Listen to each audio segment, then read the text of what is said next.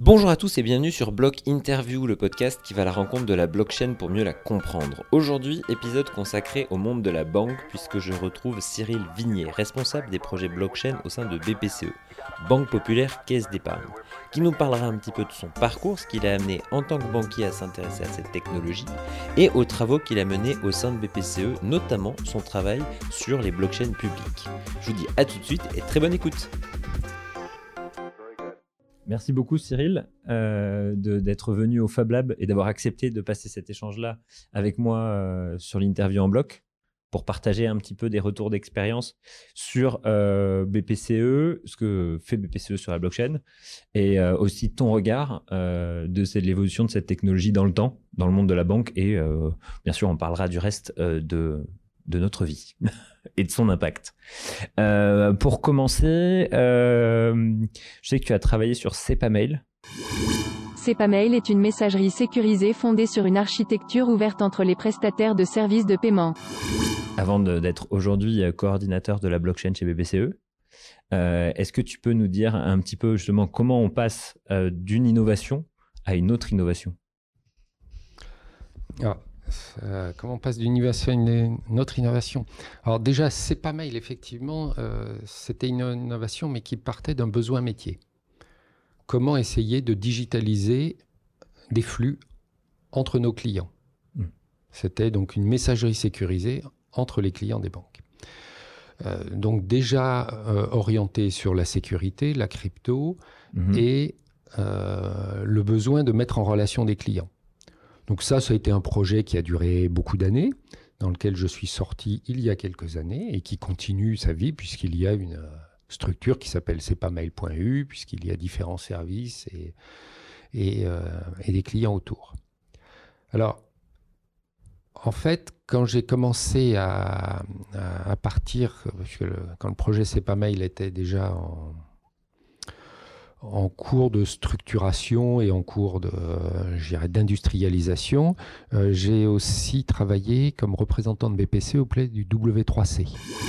Le World Wide Web Consortium W3C est un organisme de standardisation à but non lucratif, fondé en octobre 1994 chargé de promouvoir la compatibilité des technologies du web. Donc l'organisme fondé par Tim Berners-Lee euh, pour la création des normes du web est toujours orienté, donc là j'étais dans le groupe des web paiements, mais le W3C c'est assez générique, est toujours orienté sur euh, les liens entre les clients, entre les clients et les serveurs, ou disons ou les clients et les entreprises qu'il y a derrière les serveurs, euh, et toutes les problématiques de confiance, de sécurité euh, qui, qui, font une part belle à la cryptographie moderne. Voilà.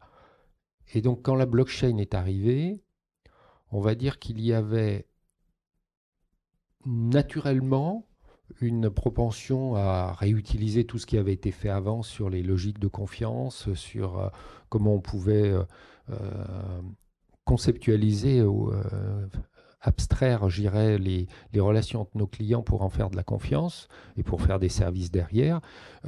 et donc la blockchain est un outil un peu formidable pour faire ça. Au début, il était euh, formidablement euh, compliqué et ouvert, et maintenant, on, s'aperçoit qu'il est euh, de plus en plus concret et toujours aussi formidable, mais peut-être pas tout à fait dans les idées qui étaient initiales. Voilà un peu comment on passe.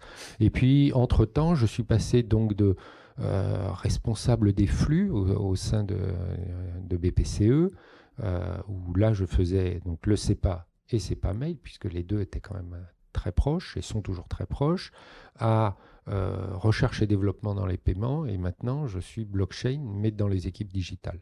D'accord. Et alors, quand tu euh, travaillais sur la recherche et le développement dans les paiements, euh, est-ce que déjà on parlait de blockchain ou on parlait de recherche et développement de manière générale sur le monde des paiements? Alors, moi, je faisais ma partie recherche et développement, donc tant au W3C que dans des protocoles. J'ai même proposé un protocole de confiance pour, euh, au, sein du W3C. Euh, la blockchain en 2014, j'ai regardé la blockchain.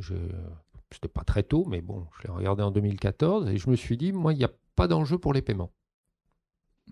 C'était un peu iconoclaste.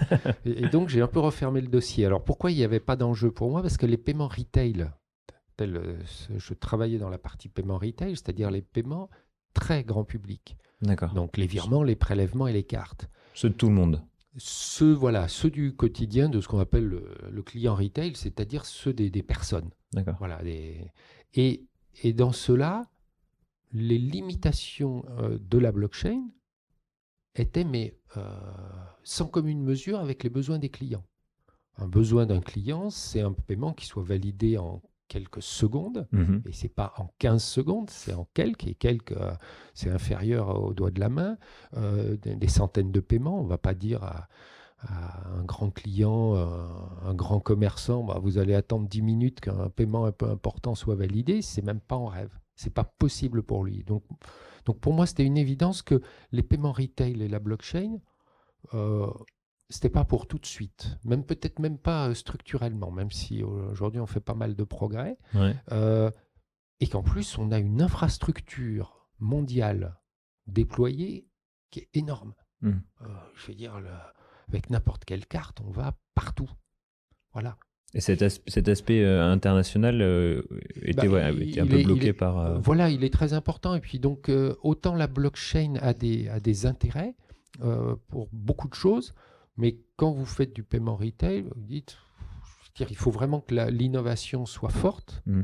Et, et, dans la logique pour qu'on commence à utiliser. Et d'ailleurs, je constate un peu que les, les grands, j'irais, de, de ce type de paiement euh, ce sont pas, alors qu'ils ont tous des grandes équipes innovation, et ils ont regardé la blockchain, mais ils n'ont rien sorti en disant, euh, euh, voilà, on va, on va tout rénover nos systèmes pour faire encore mieux. Hmm. Voilà. On a déjà des systèmes qui sont très optimisés, alors peut-être qu'ils vont bouger un jour, mais c'est très compliqué de faire dans l'optimisation, d'optimiser quelque chose qui est très optimisé. Voilà. Et, donc, moi, j'ai plutôt refermé, j'ai plutôt continué ce qu'on faisait au, niveau du W3C, c'est-à-dire les web paiements en essayant de mettre les, les, crédits, les virements, les crédits de transfert, donc les virements et les prélèvements dans le cadre du web paiement, même si on était un peu très peu, on a commencé des drafts de spécifications. Hein, ce sont, les spécifications sont des choses longues. Mmh. Voilà. Et puis, essayer de faire comprendre à, cet organisme qui est un peu mondial que bah, le, ce qui est la DSP2. La directive sur les services de paiement, DSP2, est une directive européenne adoptée le 13 janvier 2018 concernant les services de paiement dans le marché intérieur. Sur euh, l'ouverture des virements euh, voilà, au travers des banques. Mmh. Bah, ça avait quand même un intérêt à normaliser. Bon, après, ça intéresse des années avant la DSP2, du coup. bah oui, mais il fallait l'anticiper. On savait que la DSP2, il y a, il y a, il y a cinq ans, on savait qu'elle arriverait.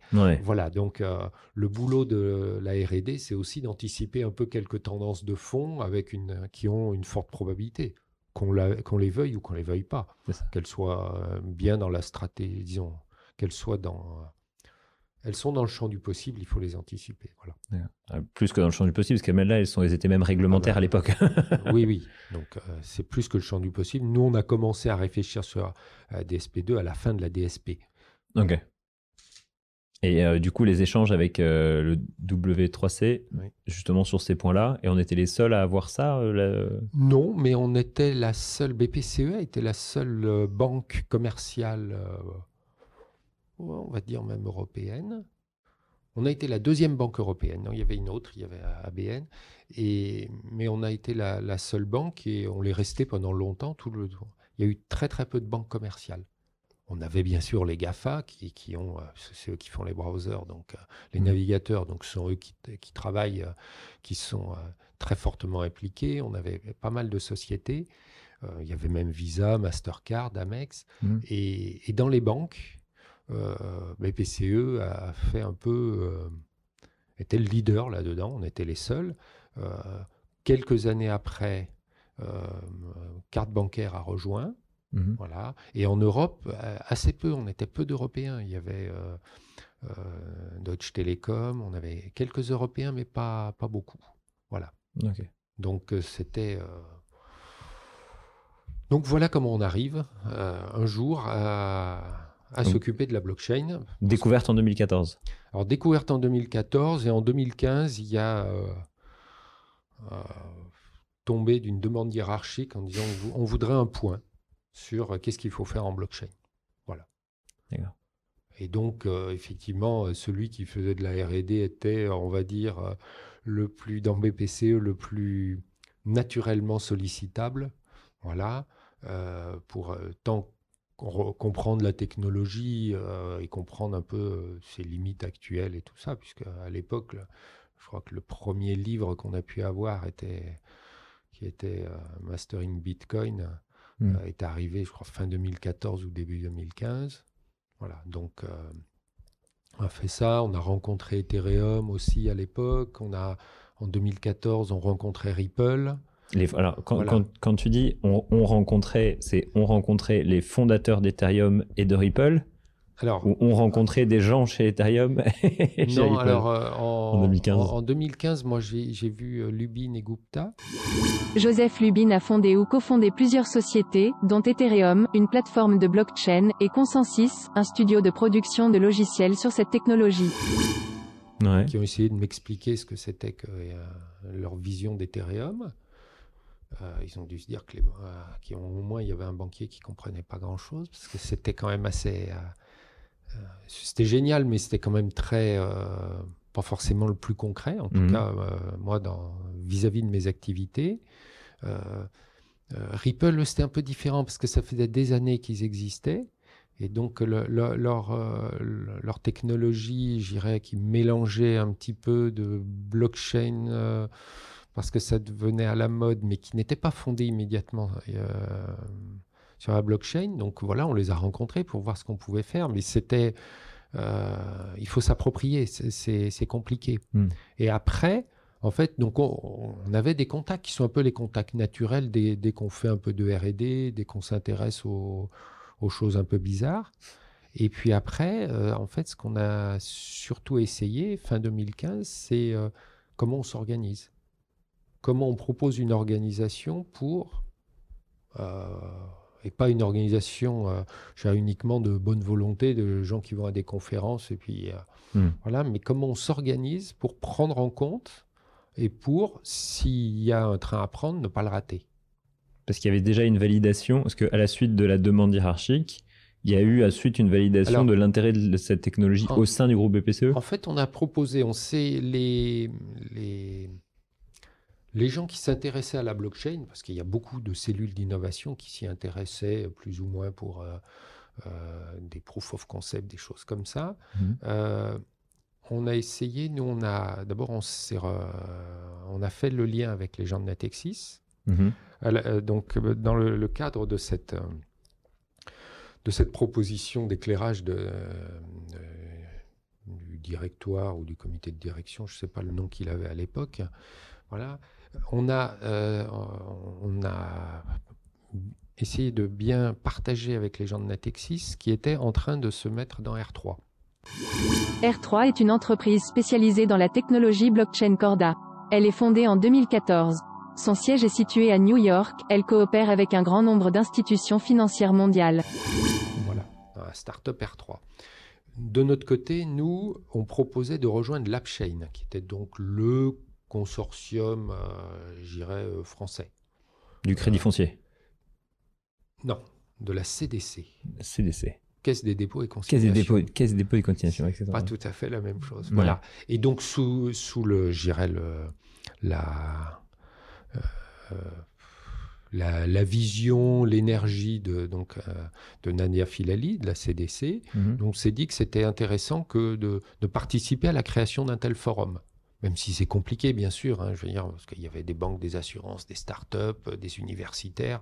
Et tout ça travailler ensemble. Et tout ça, comment on va faire travailler tout ça ensemble? Hmm. Voilà, avec quelques idées, avec euh, bon, des choses qui ont été plus difficiles et tout.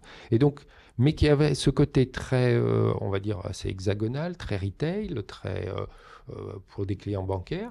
Et de l'autre côté, Natixis, qui lui dans R3, avec cette vision beaucoup plus internationale, grand client, euh, voilà, une autre vision, c'est euh, ces deux très grands métiers de la banque, mmh. je dirais, qui s'interconnectent. Hein. Euh, et, voilà, et, ça tombait très bien. D'ailleurs, puisque on, on nous avait même demandé, mais est-ce que BPCE doit être dans R3 Et avant de savoir que Natexis était dedans, j'ai répondu, ça n'a pas trop d'intérêt par rapport à nos activités. Et quand j'ai appris que Natexis non, je me dis, ça tombe bien. En plus, je ne me suis pas trompé, parce que eux, ils ont trouvé l'intérêt, et il y avait un intérêt à ce qu'il soit. Voilà. Et donc, on a fabriqué, et on a d'ailleurs notre réponse à la hiérarchie a été commune, en disant euh, bah, ne tuons pas les initiatives des métiers, parce qu'il y a Mhm. beaucoup de métiers dans la banque, hein, que ce soit du facteur, de l'assurance et tout ça. Et donc, demandons simplement, créons une coordination. Chaque fois que quelqu'un a un sujet, que ce soit un POC, un sujet et tout, bah, on en parle entre nous. Voilà. Et on met dans un coin, euh, quelque part, euh, un Yammer, un site web, on, on va dire voilà ce qu'on fait. Mm. Et après, s'il y, a- s'il y a affinité de deux métiers à parler ensemble ou d'échanger sur la technologie, ben on échange. Ça, c'était à l'époque. Ça, c'était 2015. Et Ok. ça, ça existe encore, puisque euh, pas plus tard que ce matin, on, on fait notre, euh, notre coordination. Alors, issu un peu de, je dirais, des, de des pratiques du W3C, c'est-à-dire le plus simple possible. Donc, on ouvre un- euh, une conférence call, Mhm. on échange pendant une heure, voilà, ou une heure et demie. Et puis après, on fait un micro compte rendu par email. Et si on veut en savoir plus, c'est du bilatéral, c'est des prises de réunion séparées, mais on sait ce que font les autres. Et on sait si bah, quelle- une équipe travaille sur le trade finance, une équipe travaille sur l'open account, une équipe euh, fait de la blockchain publique. euh, ah mais attendez, il y a une conférence sur le KYC très intéressante. Voilà, est-ce qu'il y a quelqu'un qui peut y être? Personne. Voilà. Voilà. Et on partage entre nous parce que, euh, et au bout d'un certain temps, on arrive à avoir une équipe de, de, on va dire, 10-15 personnes qui sont. Alors les gens n'y n'y viennent pas tous les mois, c'est tous les mois, tous les mois et demi. Mhm. Les gens ne viennent pas tout le temps parce qu'ils peuvent suivre aussi. euh, mais euh, simplement, ils partagent entre eux. C'est assez light en termes de, de format de, de temps. On ne Mhm. cherche pas à faire le livre blanc qui va être le énième livre, livre blanc, voilà, qui va être encore plus blanc que les autres, qui lave plus blanc et tout. Aucun int- disons, c'est pas que ça a aucun intérêt, c'est très compliqué de faire de la prospective euh, comme ça avec des grands groupes de travail où tout le monde met ses propres délires. Mhm. Euh, donc nous, on cherche pas forcément à faire ça, mais on cherche à, à- à bien comprendre euh, les métiers, euh, les limites de technologie. La technologie a plein de limites et dans certains cas, c'est pas une technologie qui remplace tout. Pas une. te- le- les technologies web actuelles sont excellentes dès qu'on fait du bilatéral. Hmm. Dès qu'on a des clients en bilatéral, le web, les API, c'est génial. Et d'ailleurs, le, ce que disait Satoshi, hein, il disait, à part le double spending, mhm. les technologies qu'on a aujourd'hui, hein, les PKI, on va dire classiques, euh, font presque tout. Par contre, le double spending, où euh, sur votre compte il y a plus un, sur le mien il y a moins un, sans qu'il y ait euh, une troisième personne au, au- au milieu, Mhm. ça on a du mal. Et lui, il dit, bah, moi j'ai une solution. Alors effectivement, sa solution sur le double spending a ouvert une petite brèche dans l'écosystème. euh, Mais comme les PKI avaient fait ouvert une brèche, il faut quand même qu'on se rappelle que Mm. sans les PKI, on ne pourrait pas faire marcher nos banques à distance aujourd'hui sur réseau ouvert. C'est celles qui nous ont permis de, Sécuriser. de sécuriser. Avant, on était obligé d'avoir des réseaux fermés. Alors, bien sûr, euh, à l'époque, France Télécom adorait de, rester dans les réseaux fermés parce que ça lui permettait de garder euh, une, forme de, de leadership. Bon, mais voilà. Donc, euh, on a ça et, ces technologies, elles, elles se complètent. Voilà. Euh, à notre avis, elles se complètent. D'accord. Et du coup, ce, alors, ce groupe de travail euh, qui a été constitué dès 2015 d'une quinzaine de personnes, jusqu'à encore euh, cet après-midi, avec euh, un dernier call, il s'est constitué de manière. tu, as, tu as acculturé les équipes en communiquant en interne, ou c'est les gens qui sont directement venus vers toi en disant il, il- il y a un référent qui parle de la blockchain chez BPCE, je vais aller le voir parce que j'ai une idée. Voilà, comment se Alors- fait le, le lancement de l'idée? Alors, on a tout eu. Ah. Alors, effectivement, il y a eu donc la validation hiérarchique de dire ah oui, c'est bah, vous avez bien fait d'être dans R3, vous avez bien fait d'être dans euh, dans l'AppChain, ce qu'on avait déjà fait valider à un niveau, mais euh, ça s'est vu un peu plus haut, quoi. Parce que- voilà. Euh, et euh, oui, pour la coordination. Est-ce qu'ils ont bien compris comment ça allait marcher et tout? Sûrement. Et après, bah, la coordination, c'est un truc qui est simple et compliqué à la fois. C'est-à-dire, il y a eu pas mal de gens qui étaient euh, Ah oui, mais alors le Bitcoin, est-ce qu'il va monter, est-ce qu'il va descendre? Alors, ce qui n'est pas tout à fait notre problème. le, le Bitcoin était un peu l'arbre qui cachait, disons, les crypto-monnaies étaient l'arbre qui cachait la forêt. Donc dans notre cas, ce n'était pas tout à fait notre problème. Une crypto-monnaie, c'est un asset. Est-ce que nos asset managers, parce qu'il y a des asset managers qui savent les gérer, tant mieux pour eux, Mhm. mais c'est le problème des asset managers, pas tellement le problème des autres services bancaires. Après, il y a cette technologie et publique, privée. Euh, et donc, euh, il y a eu de tout. Il y a eu des gens qui faisaient des, euh, des POC. euh, bon, alors après, il y a beaucoup de POC qui, une fois qu'on fait le POC, on dit ah, génial, on peut tout faire. Et puis après, on s'aperçoit que le passer en production est quasiment impossible.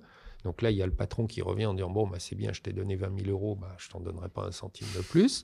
Voilà, donc les gens abandonnent, mais ils nous, parlaient de des résultats. Après, petit à petit, il y a a d'autres personnes qui disent mais, comment on va se former? Euh, Je sais qu'au bout de 6-8 mois, dans le groupe de coordination, il y a des gens qui ont dit Ah, je trouve que BPC Natexis, on n'existe pas assez à l'extérieur. On a des idées, on réfléchit et tout ça. Et donc, bah, pendant un an, un an et demi, euh, c'est moi qui suis mis collé, puis un peu aussi, les, un peu, euh, beaucoup aussi les équipes de Frédéric Dalibar, euh, qui étaient de dire bah, euh, on va aller voir pour parler dans des conférences. Mhm. C'est simple de parler pour- dans des conférences, quoi, simple. Voilà, il fallait avoir quelque chose à dire, mais on- notre pensée était, était assez structurée là-dessus. Donc, euh, bon, et donc on, a essayé de parler. Après, on s'est dit, euh, le temps d'époque, il est un peu terminé. Bon, à l'époque, disons, moi aussi, je passais dans le digital, ou dans le digital, on est plutôt dans... euh, bon, le POC, on peut le penser, et puis on est plutôt dans le MVP pour passer en prod, parce que rester dans le POC, c'est bien pour animer. Mhm. Pour acculturer. oui, pour acculturer, pour animer, mais c'est- compliqué parce que, si vous voulez, le, le- la, la pure acculture, je veux dire, comme de- dit son nom, euh, la Mm. culture, c'est la non-culture, mais euh, voilà. Non, mais euh, dans la banque, on fabrique des systèmes. Mm. On fabrique pas, dirais, un patin roulette, on fabrique les patins roulettes, la, la route qui va avec, le code de la route qui va avec, euh, la recharge, parce que maintenant les patins roulettes sont sont forcément électriques, électriques. Voilà. Donc on fabrique des systèmes Mhm. pour nos clients, les clients de nos clients et tout ça. Euh, un peu comme on fait dans Mail, si vous voulez. Mhm. Et un système, euh, c'est c'est pas quelque chose qui se pense en 10 minutes. Euh, voilà, parce qu'il y a beaucoup d'interactions. Euh, vous, bougez un post-it sur le tableau et puis tous les autres, il faut qu'ils bougent. Voilà. Et donc, c'est c'est pour ça que on a essayé plutôt d'essayer de pousser une équipe réduite qui se forme. Et Mhm. l'équipe, par exemple, Natexis, c'est une équipe qui est... euh, ils ont la responsabilité blockchain pour... euh, euh, voilà, pour, en, en transversal. Alors bien Mhm. sûr, les projets se font ailleurs. hein. Il y a des gens qui font des projets dans les assurances. Il y a, mais à chaque fois, il y a quelqu'un de l'équipe qui y est, qui accompagne. Mhm. Euh, on a d'ailleurs nos asset managers au début qui ont rejoint un projet. Et, et la première fois qu'ils ils ont pris langue, et ils, ils ont discuté, fait une réunion avec ces gens de projet, c'est un projet d'origine luxembourgeoise, euh, bah, on avait trois personnes de la coordination blockchain pour accompagner dans la réunion pour expliquer, euh, pour poser les bonnes questions. Et d'ailleurs, euh, nos questions étaient suffisamment euh, pertinentes, euh, voire impertinentes, pour que, à la fin, ces personnes qui croyaient connaître la blockchain mieux que, nous et tout, et voilà, ils nous disaient ah bah oui, mais vous connaissez quand même. Bah oui, on connaît un peu parce que bah il y a des gens qui l'avaient vu sous l'aspect bancaire, l'autre sur l'aspect digital, euh, voire sur l'aspect mathématique euh, ou sur l'aspect systémique. Mhm. Et donc, on a, on a développé comme ça une, une réflexion croisée avec des gens qui ne sont pas d'accord sur tout, mais c'est tout l'intérêt d'une coordination. Et, et ça, et ça permet de dire aujourd'hui, même quand on a des gens qui partent, hein, on, a, on, a déjà des, on a des gens euh, euh, qui sont partis de, de les- des, des équipes blockchain parce qu'ils ont fait leur carrière avec. La personne qui avec qui on a fait le premier dossier BPCE est partie parce qu'elle elle avait toute une carrière devant elle. Ouais. Voilà. Il y a quelqu'un qui a rejoint naturellement, qui un jour est venu me voir en disant Moi, ça m'intéresse, je voudrais y participer. Euh, sa hiérarchie lui avait dit qu'il pouvait regarder, donc moi, Mhm. aucun problème. La personne a, a beaucoup aidé, réfléchi et tout. Et puis euh, maintenant, elle fait partie de l'équipe de Frédéric Dalibar. Donc euh, voilà, donc c'est, on, on a des gens qui se sont formés, qui maintenant sont des, des, des réfé- des vrais référents blockchain. Donc c'est assez intéressant Euh, et, et ça permet de, euh, j'irais de, de créer une on va pas dire une ligne métier, on en est encore loin, mais mm. une, plus qu'une sensibilisation, une compétence, un savoir-faire à l'intérieur. Euh, et alors là, bon, je sais bien que je suis dans, dans les locaux de GFI, mais mm. euh, en essayant d'éviter le, le, recours à, des consultants. Je, pense qu'on est très bien conseillé quand on connaît très bien les choses. Nous-mêmes. Et soi-même. et donc, c'est facile de déléguer en, sachant. Euh, la blockchain, elle était peu connue. Hmm. Tant dans les problèmes d'implémentation, dans les problèmes de, compréhension technique, de limites, voilà. Donc il était important que ça soit des internes qui, euh, qui se forment là-dessus. Qui se forment, qui s'auto-forment, parce que hmm. beaucoup de gens sont auto-formés. Hein, voilà. Donc on a participé au premier projet, le projet de la Banque de France, euh, euh à d'autres projets. Il y a, le projet de la Banque de France, c'est le projet Madré? C'est le projet Madré, voilà. On a parti, donc bon, participer, Natexis a été un des premiers à, participer dans les premiers projets de R3.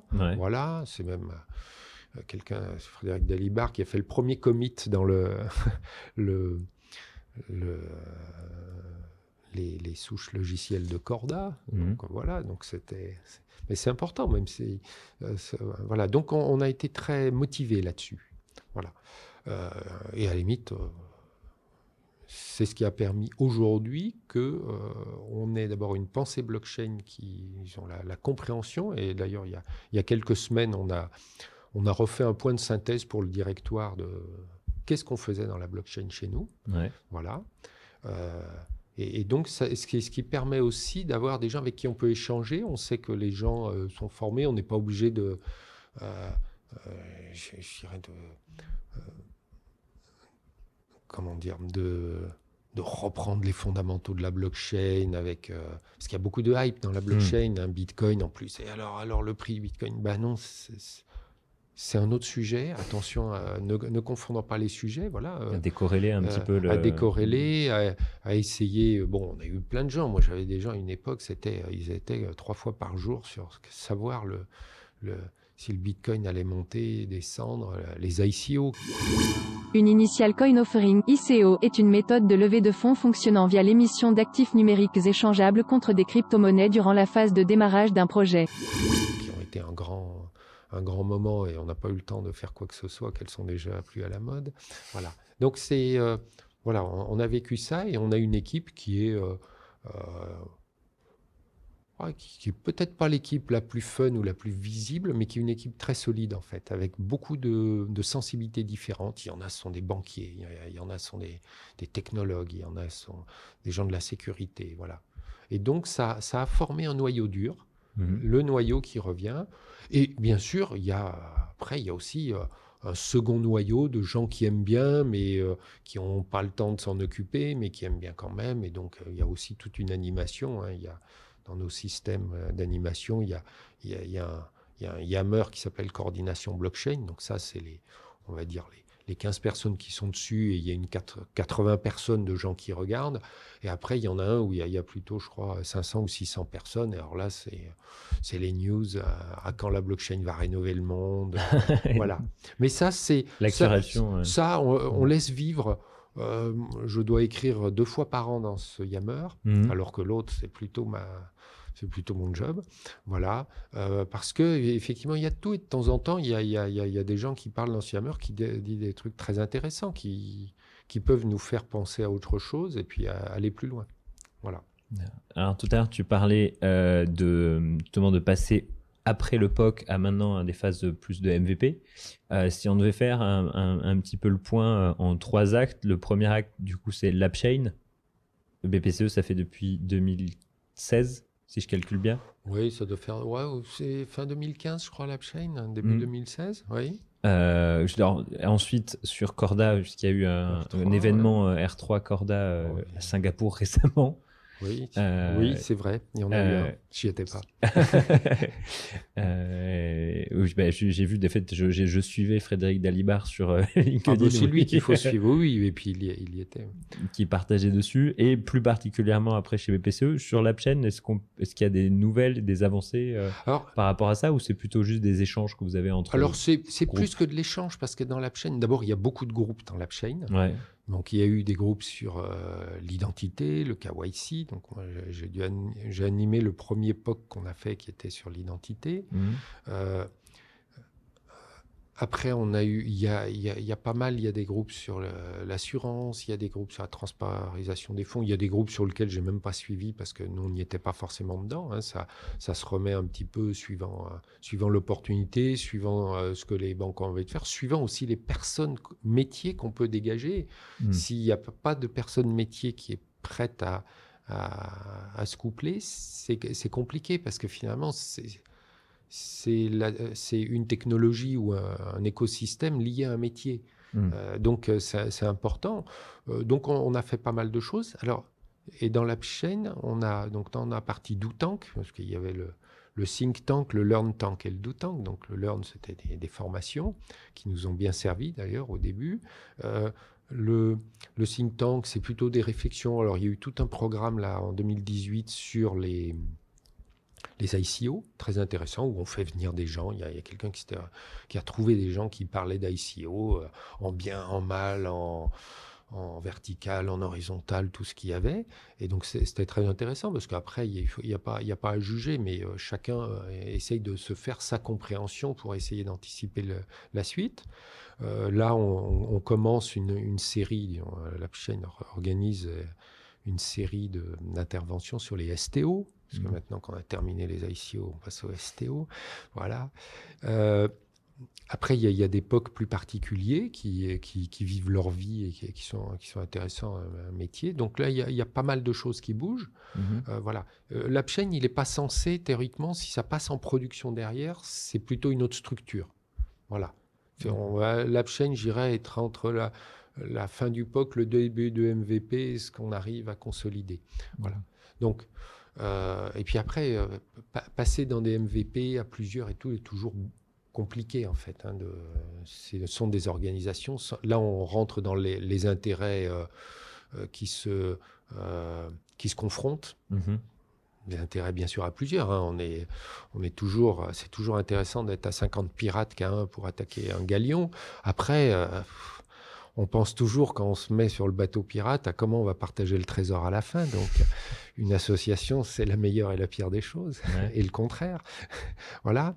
Euh, donc ça, la- l'AppChain, c'est quelque chose qui est intéressant euh, et qui d'ailleurs, on, on voit euh, est-ce que ça vient de là? Je ne sais pas. Mais euh, aujourd'hui, il y a INAPTA, INADBA, pardon, INADBA, qui est la nouvelle, l'association internationale blockchain sous l'égide de la Commission européenne. Mm.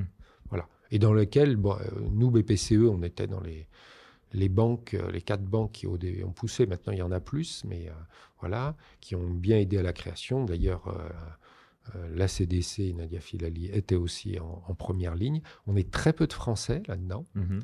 Ça risque d'être encore plus compliqué parce que effectivement, il y a encore plus de pirates autour de la table. Ouais, Voilà. Les pirates européens du coup de toute l'Europe. Voilà, il y a beaucoup d'Allemands parce qu'ils ont un hub berlinois qui est très actif. Ils Ouais. ont beaucoup d'a- d'associations et de fondations. Donc là, il y a voilà.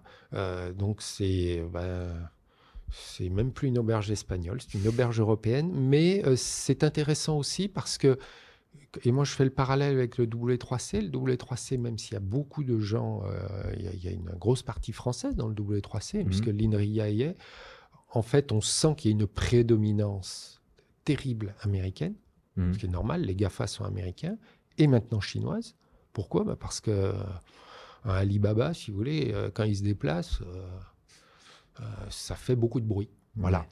Euh, et que l'Europe, de son côté, euh, je dirais, très quand même national, si Mhm. vous voulez. euh, par exemple, il y a ja- on n'a jamais fait de, de- dans le DOE 3C, les Européens ne se sont jamais mis en- en- Ensemble en- ouais. avant pour dire quelque chose après. Ouais. Alors que vu ce que faisaient les Américains, forcément, ils s'étaient vus avant.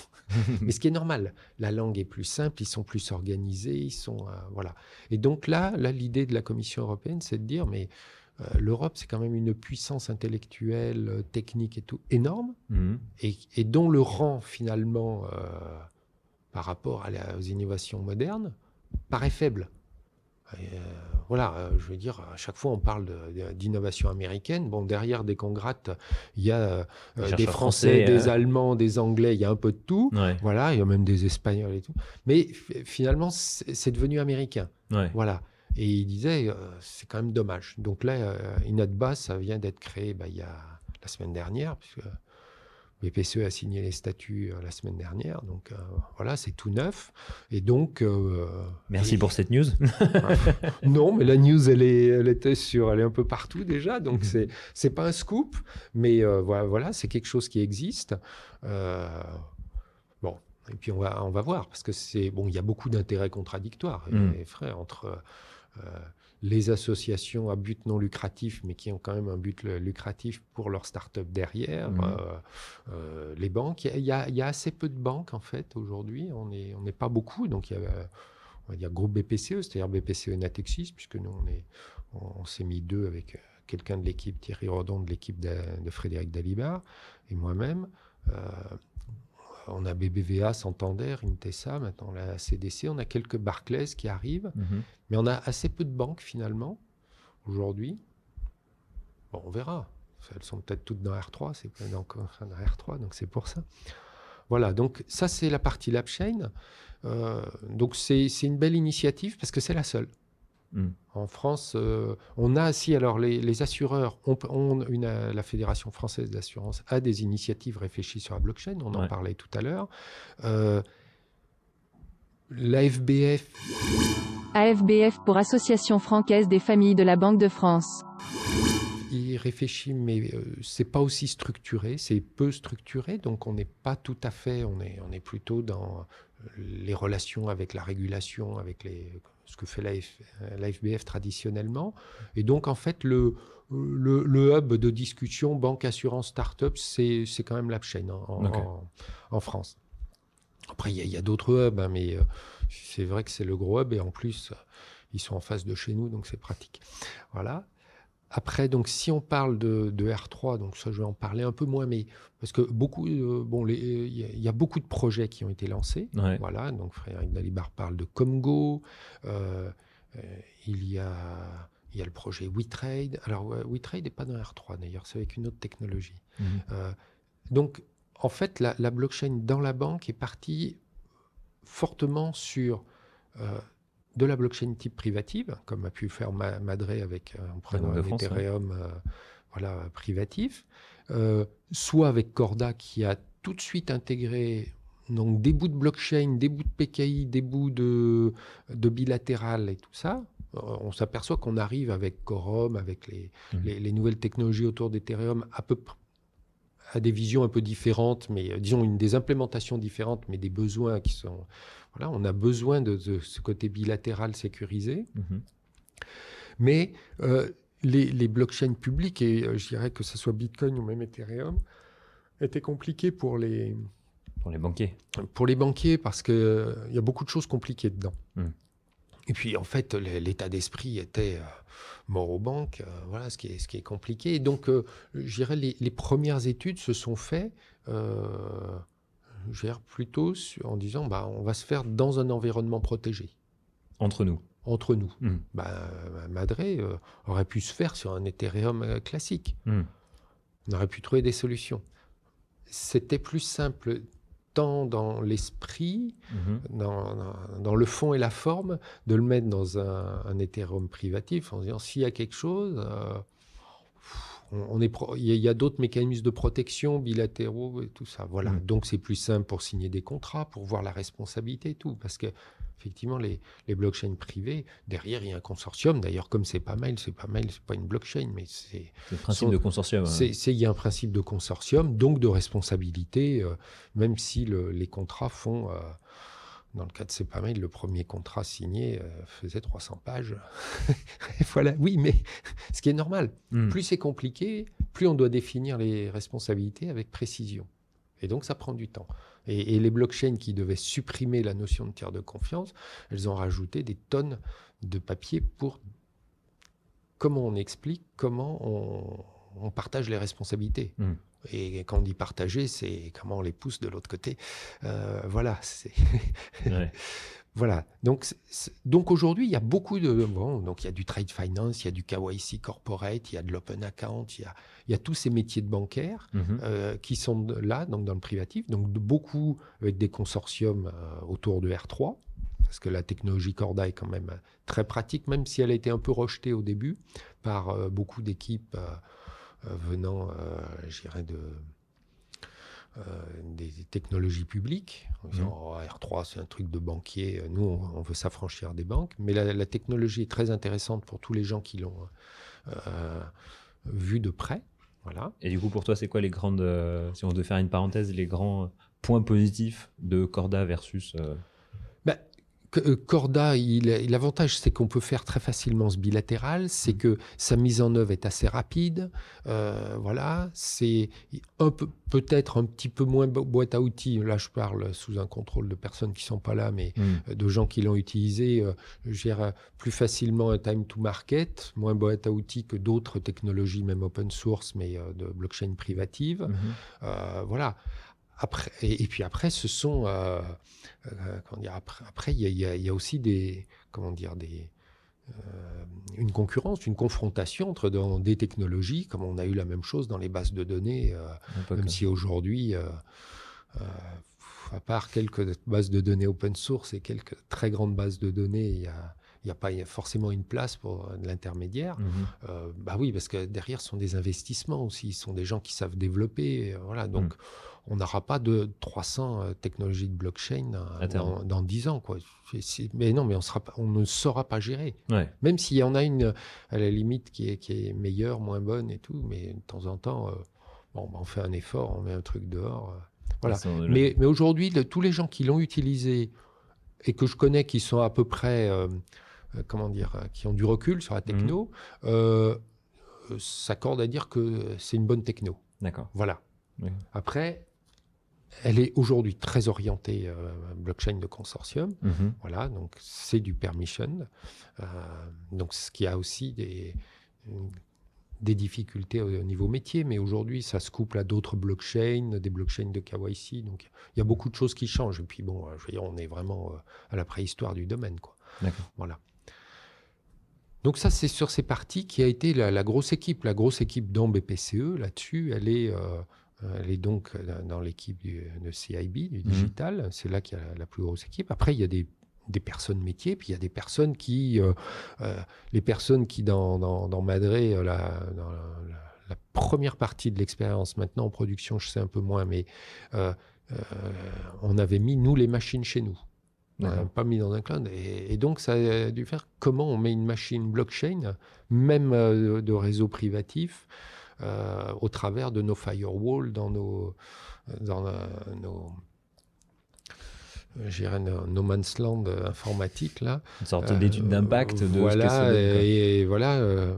donc c'était assez intéressant, assez compliqué hmm. parce que c'est là où on a mis en œuvre. Ben, on n'a pas de filtre, on a on dit on n'a aucune machine de filtre automatique qu'on peut acheter en tant que machine de filtre comme hmm. on avait sur des flux web ou des flux d'API. Voilà. Donc ça, c'est toute la partie. Donc maintenant, on a une partie qui commence à, grossir. En, deux ans, euh, ça grossit, euh, voilà. Euh, il y a deux ans, j'avais quasiment personne des assurances dans la coordination blockchain, et mhm. maintenant, j'en ai quasiment tout le temps deux. Voilà. Donc, comme je vois pas tout le monde, hein, on voit nous que les dans la coordination, on voit surtout les, les bouts d'iceberg, voilà. Les plus actifs, les euh, plus passionnés. oui, ou, ceux qui doivent euh, relayer chez eux dans leur métier pour euh, voilà, qui sont intéressés en disant tiens ils font ça, ça m'intéresse, mais ça m'intéresse aussi de leur dire ce qu'on fait, voilà. Mmh. Et donc donc là on a on a des bon, bah, bon travaille activement avec la Fédération française assurance. Euh, on travaille dans d'autres. Euh, alors certains. Euh, je crois qu'il n'y a pas encore eu les communiqués de presse, mais sur des, cas métiers qui, ont été, qui ont été fabriqués de toutes pièces en disant voilà, on, va utiliser des, cas, on va voir ce qu'on pourrait faire. et donc là où on est dans des stades de MVP, voilà, donc plus abouti que, que le POC qui est parfait. et, et on espère qu'une chose, c'est que le patron ne dise pas bon quand est-ce qu'on va en production parce que voilà, il y, a trop de bouts d'allumettes pour que ça tienne. Voilà. Donc ça c'est donc on, a quand même les grosses équipes et après on est aussi on participe donc dans l'asset management à Funds DLT. Funds DLT est une blockchain destinée à simplifier la distribution de fonds d'investissement. Ce projet est porté par la Bourse du Luxembourg. Mhm. Voilà, au, côté de FundSquare, et je crois que c'est Deloitte. Euh, donc là, c'est un projet d'asset management euh, qui est assez intéressant et sur lequel euh, bah, on apprend beaucoup. On apprend beaucoup parce qu'on on commence à sentir que même si c'est de la blockchain privative, qu'un jour ou l'autre, il y aura une volonté d'être beaucoup plus proche du client. Est-ce que tu peux en dire plus sur euh, Funds DLT Pas trop, parce, que, parce que je connais pas. Bon, c'est de l'asset management, c'est de la gestion de, de, titres, euh, voilà. Mhm. Euh, donc avec une partie conservation, une partie toutes les problématiques de conservation, de règlement livraison, de, hmm. voilà. Donc il y a toutes ces problématiques et petit à petit c'est euh, c'est analysé. Et là il y a des il y a des équipes. Donc de temps en temps ils nous font des des, euh, points hmm. d'étape, voilà puisqu'on a organisé il y a, il y a quelques mois un blockchain day. Donc c'était de la coordination. Mais au lieu de donner une minute ou dix minutes à chaque personne on a donné une demi-heure. Et donc on a passé on a fait euh, 9h, 18h de, de, de, presque tout ce qu'on faisait sur la blockchain, au pas de course bien sûr, mais, ce qui était assez intéressant. Euh, voilà, ça aurait fait une, une, très belle conférence à l'extérieur, mais elle était un peu privative quand même, voilà, avec 80 euh, personnes euh, qui suivaient, 30 sur place et une quarantaine à distance, puisque maintenant on a des, on a des outils qui permettent à toutes nos banques et caisses en région, filiales, de, de, pouvoir suivre en temps réel ce genre de conférence. Voilà. Et, effectivement, et puis après, ben, on, a, on a tout ça. Et puis on commence aussi, on a commencé il y a deux ans, mhm. à faire de la blockchain publique. Grande révolution pour la banque. Non, non, pour la banque peut-être, mais euh, pas pour la recherche et le développement. mais non, mais on, la commence par où la blockchain publique ben, On l'a toujours au même endroit en fait. Il n'y a pas à réfléchir. Ça mhm. fait euh, je crois que c'est les Vikings avaient commencé au XIIe siècle, c'est le premier traité de marketing qu'on a, a, retrouvé, qui est un livre. Et on le commence avec le client. Hmm. On part du principe, nous on a des clients retail, Natexis a des clients, grandes entreprises, interbancaires et tout. Euh, BPCE, donc Banque Populaire, Caisse d'épargne, et clients retail. Hmm. Clients retail, c'est des millions de personnes. Hmm. On, a plusieurs dizaines de millions de comptes. Voilà. Donc euh, c'est énormément de logistique. Donc c'est de la simplicité. Euh, tout d'ailleurs, la direction digitale, c'est euh, euh, redire ce qu'on avait déjà découvert dans les années 70 avec le juste à temps et tout ça, que il faut faire simple. Il hmm. faut faire simple. On l'avait un peu oublié, c'était surtout dans l'industrie, le juste à temps, mais le digital, c'est les mêmes méthodologies avec les outils modernes. Voilà. Il faut faire simple et donc nos clients euh, je vais donner un exemple sur Ethereum, CryptoKitties, mhm. super jeu à la mode. 17 étapes pour s'y connecter. Donc c'est super. Ça peut bloquer, ça peut bloquer de s'y mettre. Alors euh, le geek qui, euh, qui commence sa journée en tapant sudo sur, son sur sa fenêtre terminale Linux, aucun problème. Mhm. nos clients, moi, moi, parce que quand je reviens le soir, il est hors de question que je m'ennuie à me connecter pendant trois heures à ma banque si j'ai envie de m'y connecter. Euh, mes parents, bon, mes enfants, ils s'y connectent pas encore, ils comptent sur moi. Mhm. Mais tous les gens, je veux dire, il faut que ça soit simple, sécurisé mais simple. Clair. Voilà. Et donc, nous, on est parti du client. On a dit, c'est quoi un client?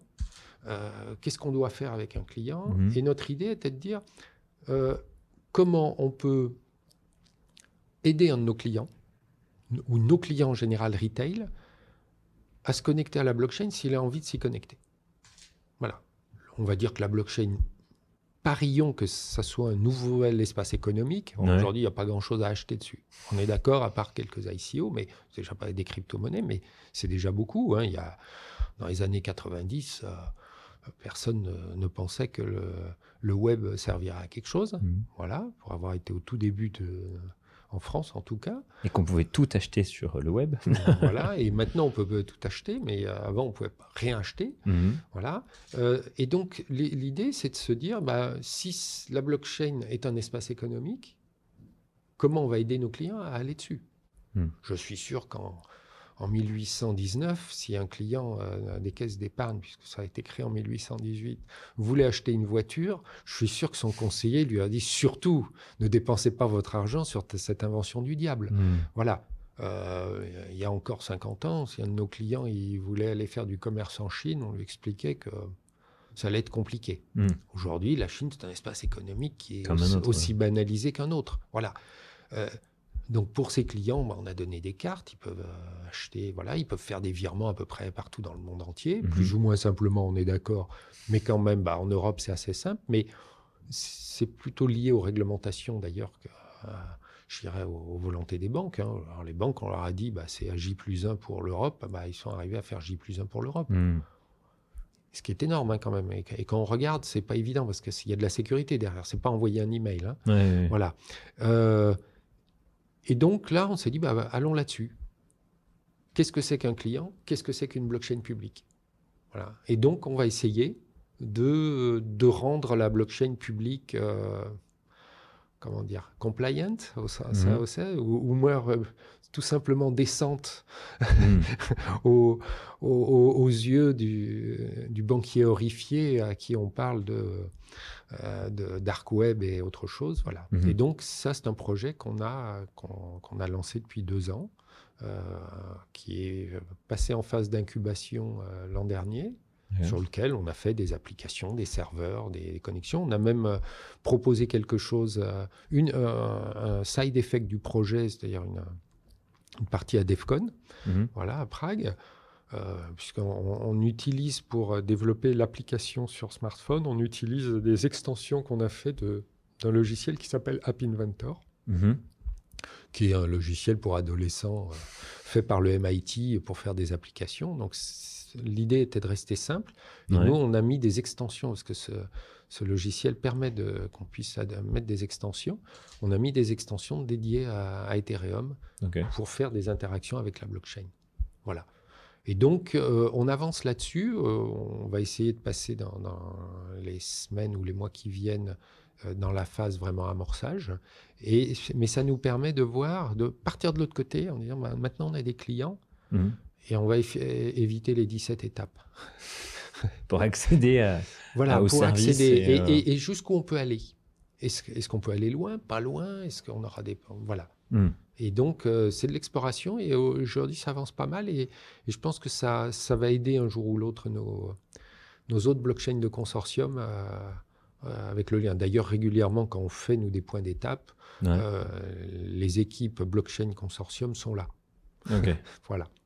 Et donc, on a toute une, toute une approche là-dessus. donc, donc, donc, on essaye de tout couvrir. On essaye de couvrir parce que euh, on ne peut pas se permettre dans la blockchain, il faut faire. Mhm. Et, là, on, fait. Et c'est très important de faire d'ailleurs dans la blockchain parce que mhm. le PowerPoint a, vraiment beaucoup de limites. voilà, même le white paper a des limites, surtout quand on voit certaines formules mathématiques. Mhm. Voilà. Euh, donc il faut faire, euh, mais on ne peut pas se permettre de de laisser un pan sous prétexte que le pan il a des problèmes. Si on arrive à démontrer que c'est impossible dans la réglementation, c'est une réponse en disant bah voilà, il n'y a pas de risque de disruption parce que euh, pour telle et telle raison objective, c'est impossible. Réglementairement, en plus, c'est voilà. pas possible. On interdit, Mais si, la réglementation bouge, bon, il hmm. faut vite se réveiller. Et si on arrive, comme on est en train de voir qu'il y a des possibilités, mhm. Euh, ça veut dire qu'il y a des possibilités d'acteurs pas forcément bancaires aujourd'hui, euh, avec des opportunités et tout. Et donc nous, on part du principe que s'il y a des opportunités, bah, il vaut mieux pas trop les laisser aux GAFA. Si nous, on a eu les idées. Euh, pourquoi pas les mettre en place Peut-être pas. Voilà, pourquoi pas les mettre en place Ou euh, après, c'est question stratégique, hmm. ou attendre en fonction que le premier qui les met en place, on se met avec lui, ou alors euh, on se confronte. voilà, mais on s'ouvre un champ du possible. Et en plus, on apprend, donc c'est un vrai bonheur. Voilà. Et de manière, et de manière prospective, sais pas, parce que du coup, 2015, 2016, 2017, grosse organisation mise en place. On rejoint des consortiums. On travaille sur un projet pour donner euh, un petit peu les clés au, grand public, à nous tous, pour Mhm. accéder à la blockchain publique. Euh, J'imagine que vous avez travaillé sur, euh, chez BPCE sur plein plein d'autres projets, dans l'assurance, dans tout ça, mais tu peux pas encore communiquer dessus, Mhm. si j'ai bien compris. Je n'ai pas essayé de pousser, je suis pas le journaliste. Euh, mais par contre, sur 2019, sans rentrer dans le détail euh, des projets, est-ce qu'il y a des choses qui vont sortir, qui vont apparaître Alors, il il en, en fait, ce qui est- ce, ce qu'on oublie souvent, c'est que ces projets qui sont de système, ouais. d'abord qui remplacent, hein, je veux dire, faire le monde en 7 jours, euh, quand il n'y a pas de reprise de l'existant, c'est quand même plus simple. Voilà.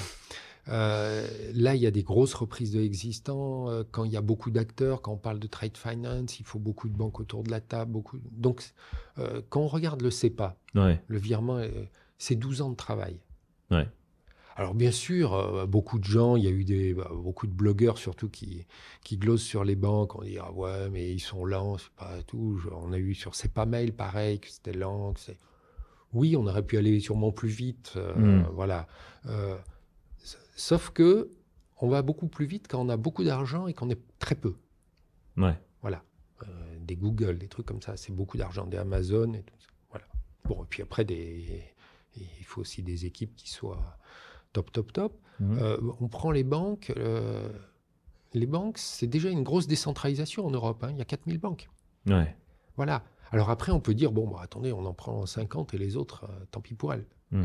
Non, c'est difficile possible, parce que Mm. d'abord, il y a des lois sur la concurrence quand on fait des trucs ensemble. Donc, paradoxalement, sont des pro- les projets de systémiques, de consortiums, sont des projets très compliqués parce que euh, il faut que tout le monde soit d'accord. Mm. Parce que s'il y en a un qui n'est pas d'accord, eh, bah, il y a des lois sur la concurrence qui ah, ils ont cherché à me, à, à me sortir du truc, c'est pas normal, euh, ça peut tout arrêter.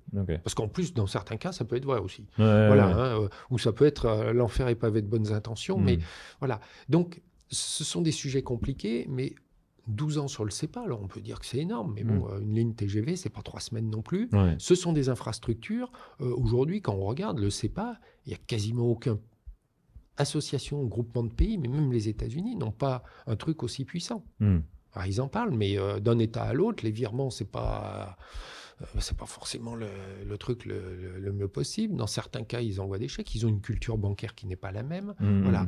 Euh, voilà. Donc aujourd'hui, on a un système de virement correspondant de banking sur le monde entier Ouais. qui n'est pas d'une super rapidité, mais souvent qui est lié à des, euh, à des arrêts des, des back-office de certaines banques, parce qu'il y a, en fait, c'est beaucoup d'accords pour, j'irais, propager la responsabilité. Mhm. Euh, voilà, donc on, on a des, des- des systèmes qui sont très complexes, et donc il ne faut pas croire que ces systèmes, ils se, ils se déploient en 10 minutes. On n'est pas euh, au chatbot où on a mis euh, même un petit peu d'IA pour, pour reconnaître que la personne, elle dit je veux prendre le train, c'est bien, ou même beaucoup d'IA. Où là, on est dans le bilatéral, là, on est dans euh, un côté systémique, écosystème. Et un écosystème, euh, un jour, quelqu'un disait, ça se conçoit pas, ça se design, c'est-à-dire on met des règles et on attend qu'ils croissent. Hmm. Voilà. Et on ne sait jamais dans quel sens ça va, ça va partir. Donc, on, on est, en- on est dans des choses qui sont compliquées et longues. Et en plus, comme c'est infrastructure, euh, si elle se stabilise, on va soit en bénéficier, soit souffrir avec pendant euh, euh, 30 à 40 ans. Mm. Dire, le prélèvement en France avant euh, CEPA, euh, il datait des années 60. Ok. Voilà. Et donc, ce sont des choses difficiles à faire évoluer. Voilà. Mhm. Le CEPA, on va l'avoir pendant longtemps, même. On a fait l'instant payment. Mais... Donc, euh, aujourd'hui, on a des systèmes en production, euh, sauf que bah, il faut connecter le client. Donc, ça prend du temps. Donc, on s'aperçoit que. voilà. je- tout prend un peu de temps. Mhm. Voilà. Alors, bien sûr, parce que, en plus, ces systèmes décentralisés demandent, euh, nécessitent une forme de décentralisation. Ouais. Si elle est Physique, ouais. si, si, oui, ou même, euh, même entre les banques. hein, Je veux dire, Ouais. euh, aujourd'hui, euh, si, si l'ensemble de la planète met sur ses comptes chez Facebook, ses Mhm. comptes bancaires, bah, ce sera toujours plus simple. hein. Ouais. On fera un virement instantané, c'est Facebook qui le fera. Après, je ne suis pas sûr que l'ensemble euh, des habitants de la planète ait un intérêt objectif Ah, faire à mettre l'ensemble de leurs comptes chez un seul acteur, que ça soit Facebook. euh, si c'est chez BPCE, c'est mieux. Mais, euh, mais je ne, pense pas que, je ne pense pas que ça soit quand même pour le bien de l'humanité de faire ça. Mm. Voilà. Et, donc, ce qu'on oublie un peu, c'est que bon, même si on, a une forme de centralisation, mais un nœud, euh, un nœud de blockchain est une forme de centralisation, le, l'espace bancaire, l'industrie bancaire est à titre, pas d'industrie, mais à titre de chaque banque, assez décentralisé et travaille en réseau, comme l'industrie des télécoms, mais elle est, elle est plus atomisée que l'industrie des télécoms. Voilà. Donc, c'est pas simple à mettre en œuvre. Donc aujourd'hui, on a bah, ce matin, quelqu'un nous dit ah, bah, on a ça en production. Bon, ça tourne. Est-ce qu'il y a des transactions? Non. Parce que maintenant, il faut connecter l'ERP du client. Hmm. D'abord, il faut savoir quel est son ERP. Hmm. Voilà. Et, donc, on a un, système. Bah, moi, j'ai beaucoup travaillé en monétique. La monétique, c'est quand même euh, entre les années 80 et aujourd'hui. Euh, pas le même monde. Ben, c'est pas le même monde. Mais d'un autre côté, oui, alors c'est le même principe. On peut croire, ouais, c'est toujours une carte et un terminal. Hmm. sauf que on a des systèmes qui sont intégrés, on a, des, euh, on a une qualité, les cartes à puce, on a, voilà, donc euh, la, carte à puce, ça s'est fait en des années. Hmm. Voilà. Donc euh, c'est pas. c'est beaucoup plus simple de. Je dirais de regarder le projet de l'extérieur en disant mais pourquoi ils vont pas plus vite? Voilà. C'était pas mon rôle, c'était plutôt non, mais, prospectif. Non, non, mais voilà, donc ce, sont des systèmes. Moi, quand quelqu'un me dit ouais, dans trois mois on fait les premières transactions, je dis bon, bah, c'est bon. Mais si c'est dans un an, euh, vous n'aurez pas à rougir non plus. Ouais. Voilà. Euh, il, est facile de faire une transaction. Euh, les 10 000 suivantes sont un peu lourdes. Voilà. Je garde ça dans les citations. Non, mais donc, donc ça, ça, veut dire qu'il ne faut pas. et en plus, si vous voulez, la banque, c'est un peu le, bah, le, le sang de l'économie, quoi. Mm. Euh, donc, euh, ça doit s'adapter au cœur, au foie, aux muscles, au cerveau, euh, transporter le, même type de sang pour tout le monde, mais quand même, chacun a des besoins différents en termes de vitesse. Donc, si vous voulez, c'est le métier de banque, c'est pas un seul métier. Il y a mm. énormément de métiers qui aujourd'hui bah, sont séparés parce qu'ils ont chacun des réglementations. On a plusieurs régulateurs. Donc, c'est pour ça que on n'est pas à la semaine près. Ok. Et puis en plus, changer, euh, changer les structures des relations de confiance qu'il y a dans un pays ou dans un groupe de pays est très compliqué. On a un système de notaires, de banquiers, d'huissiers depuis des années. Euh, croire qu'on va le supprimer du jour au lendemain en remettant trois nœuds blockchain. c'est euh, utopiste. c'est même c'est bêtement dangereux. Parce que ça veut dire que dans ce cas-là, on en revient à, des époques moyenâgeuses mmh. où voilà, fin de l'Empire romain où euh, c'est le plus fort qui gagne. Et je pense que là non plus on n'a pas intérêt. Euh, une, démocratie, ça tient parce que euh, le plus fort ne gagne pas toujours face au plus faible. il a quand même pas tendance non plus à perdre, mais il y a quand même des lois, il y a des limites et tout ça. Et ça, c'est le système de confiance qui fait ça c'est qu'on a, quand j'achète une maison, on sait que, je veux dire, euh, le système de, notaire, de cadastre, il, est suffisamment stable. Euh, tout. Bon, alors après, il y a certains peut-être endroits où il y a plus de confrontation si euh, il y a deux oligarques russes qui veulent acheter la, même maison. Mais bon, on va dire que je, hors des cas qu'on retrouvera partout, mais mm. En fait, on a et ces systèmes, il faut pas les casser non plus, à mon avis. Il faut arriver, on peut les rénover, et la blockchain va nous aider à les rénover, mais toujours dans, un cadre euh, qui est compatible avec notre culture. Parce que c'est, on est habitué à ça, on a un mmh. système légal qui va bien et que l'on comprend, même si on n'a pas étudié la loi, on sait qu'on est là-dedans. Euh, on est euh, transporté du jour au lendemain aux États-Unis ou dans un autre pays. on pourrait se dire, oula, mais la loi, elle est, voilà, on a vu sur certains pays, euh, euh, il n'y a pas longtemps, des affaires, hein, on a vu leur système judiciaire. Mm. Pour nous, ça paraît un, autre monde. Et pourtant, pour eux, il, doit être naturel. Je l'espère en tout cas. voilà. Et, et, donc c'est pour ça que je pense qu'il faut pas, euh, il faut aller vite parce qu'on doit aller vite, mais mm. il il faut pas se précipiter non plus parce que ce sont des systèmes qui une fois qu'ils seront dans le dur vont, vont durer pendant des années. Voilà. Mm. Et puis en plus, on a beaucoup de, il y a beaucoup de problèmes à régler. Parce que si pour chaque métier, on fait un consortium euh, d'une dizaine d'acteurs et tout ça, on risque de galérer un jour. Hein.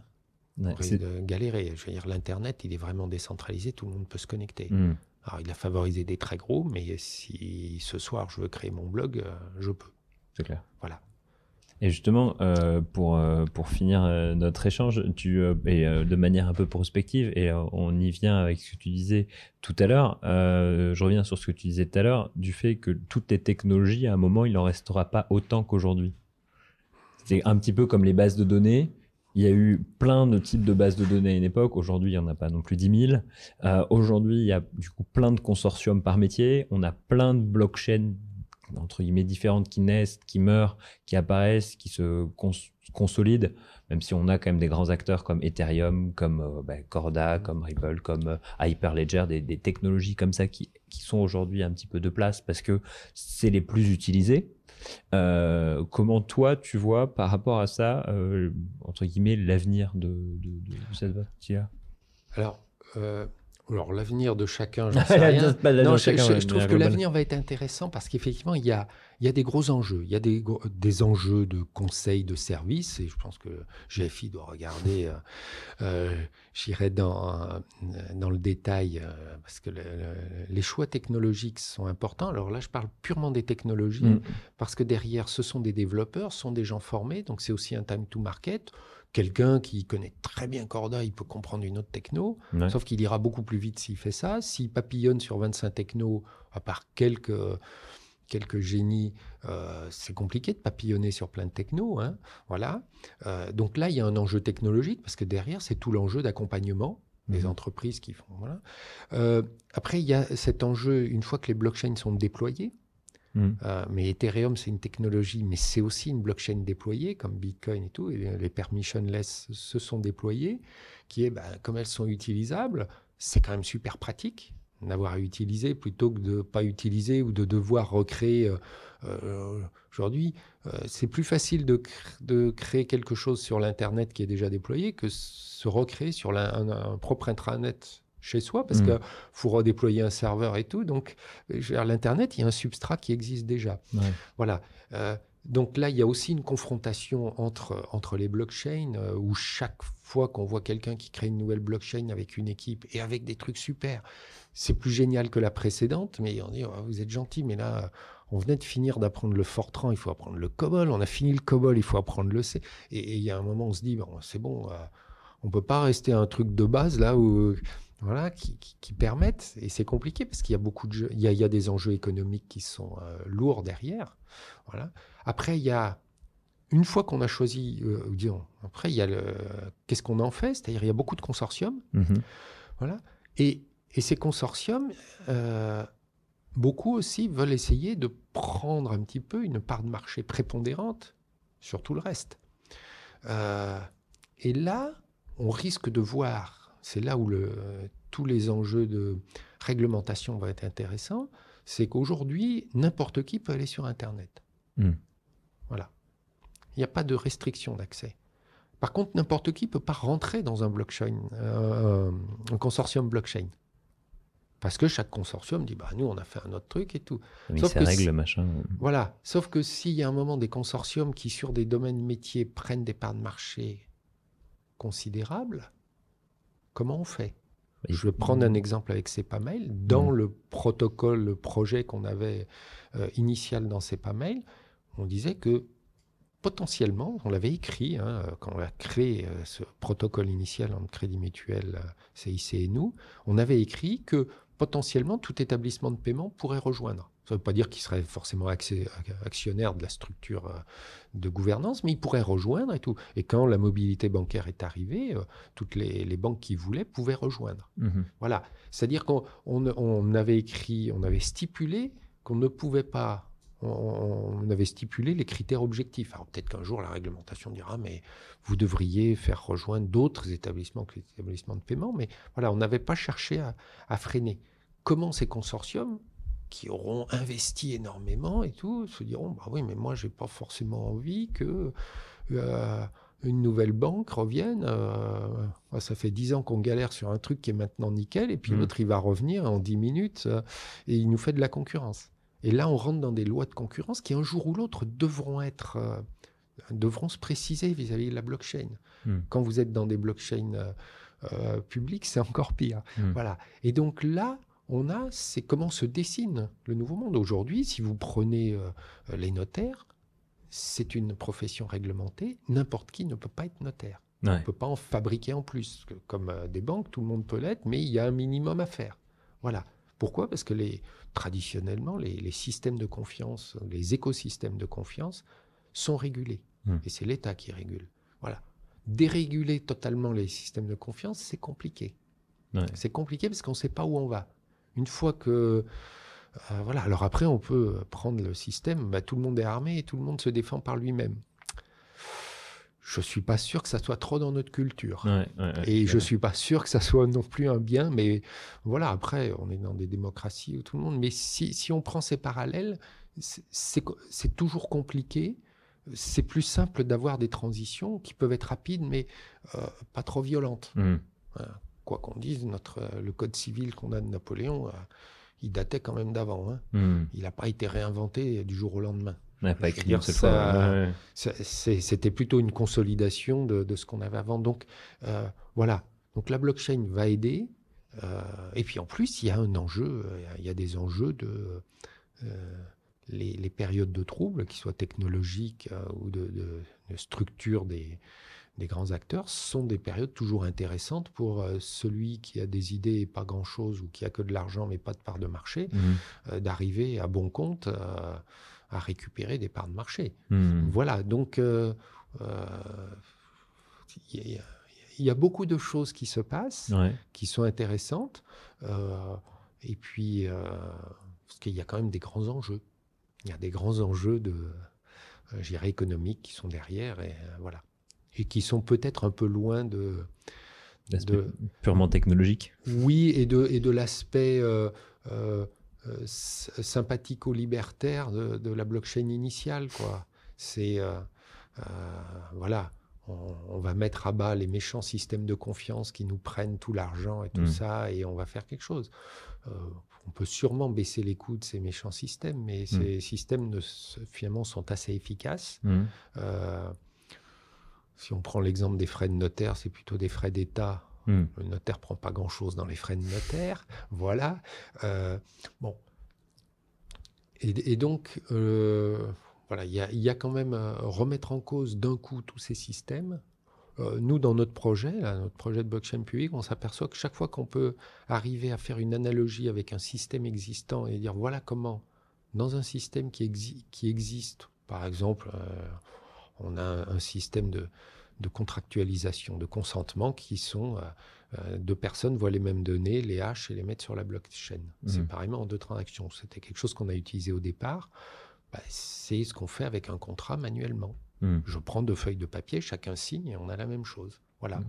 Et donc dès qu'on sait que c'est quelque chose qui est déjà utilisé depuis euh, des dizaines voire des centaines d'années, on se dit que on n'est pas loin de quelque chose qui devrait être très mature. Pourquoi? Parce que bah, il y a déjà la technologie qui rajoute des risques. Hein, parce que, voilà, donc autant que les structures fonctionnelles ou d'échange euh, soient des choses qui sont connues depuis longtemps et qui soient un peu ancrées. Voilà, c'est pour ça qu'il y a beaucoup de choses à voir qui sont très intéressantes euh, et à tout niveau. Parce que euh, la technologie peut influer sur la réglementation. et c'est pour ça d'ailleurs qu'il y a beaucoup de gens qui se, se regroupent pour, qui se regroupent hmm. pour, euh, pour travailler ensemble, pour euh, confronter ensemble, on va dire. Mais ce qui est confronter, c'est confronter. Mais merci beaucoup, Cyril, euh, pour toutes les lumières que tu as apportées justement sur la blockchain et son impact, et le point sur BPCE. je te propose qu'on se revoie dans quelques mois ou années pour refaire le, refaire le point sur les projets. et je te dis voilà, à bientôt. À bientôt. Merci. Merci beaucoup d'avoir écouté ce podcast. Merci à Cyril d'avoir répondu à mes questions. N'hésitez pas à mettre tous vos commentaires et vos questions directement sur votre plateforme préférée ou à m'ajouter sur LinkedIn Alexandre Schkirat, c'est pirate avec CHK au début. Je vous souhaite une très bonne journée, très bon après-midi, très bonne soirée, ça dépend quand est-ce que vous écoutez cet épisode, et à la semaine prochaine pour de nouvelles aventures. Bye bye